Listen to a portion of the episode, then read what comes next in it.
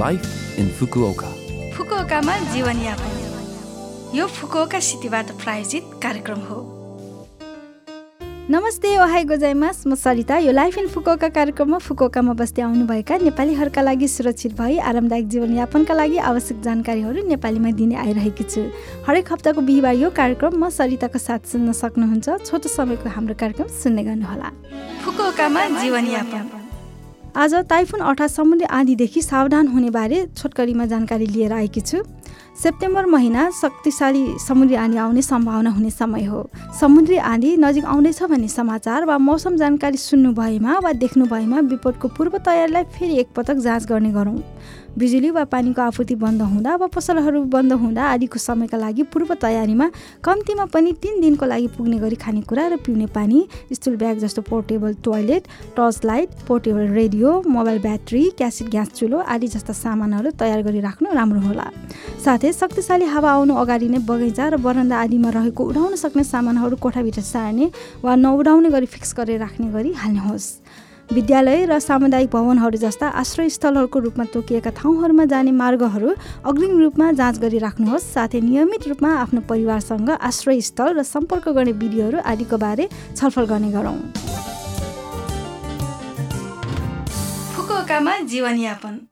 यसपटक Fukuoka city international फाउन्डेसनको सूचना रहेको छ र पहिलो सूचना रहेको छ कानुनी परामर्शको बारेमा।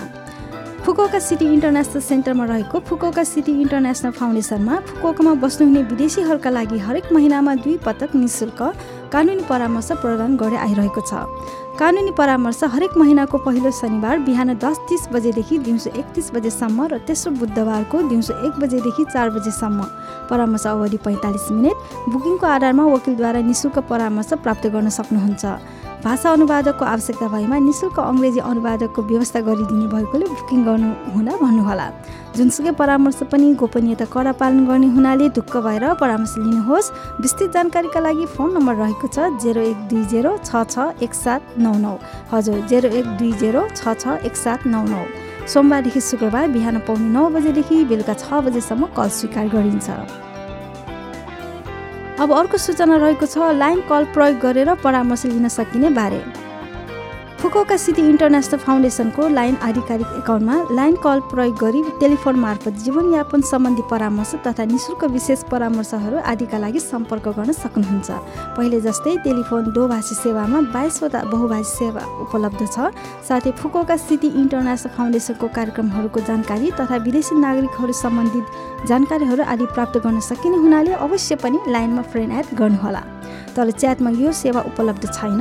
टेक्स्ट मार्फत परामर्श लिन चाहनुहुन्छ भने कृपया फुकोका सिटी इन्टरनेसनल फाउन्डेसनको होम पेजमा रहेको सम्पर्क फारम प्रयोग गर्नुहोला।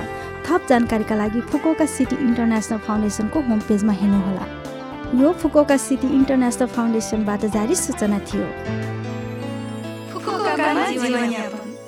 यो हप्ताको लाइफ इन फुकोका कार्यक्रम तपाईँहरूलाई कस्तो लाग्यो? लभ एफएमको होम पेजमा गएर लाइफ इन फुकोका नेपाली भनेर खोजी पोडकास्टबाट पनि यो कार्यक्रम तपाईँहरूको मिल्ने समयमा सुन्न सक्नुहुन्छ ब्लगबाट पनि जानकारी पाउन सक्नुहुन्छ। हामीलाई मेसेज पनि पठाउन सक्नुहुन्छ र हाम्रो इमेल ठेगाना रहेको छ seven six one eight the rate love FM dot co dot JP आज जान जाँदै तेरिया मगरको तिम्रो मायाले बाँधेर राख गीत तपाईँहरू सबैको लागि राख्दै बिरा हुन चाहन्छु।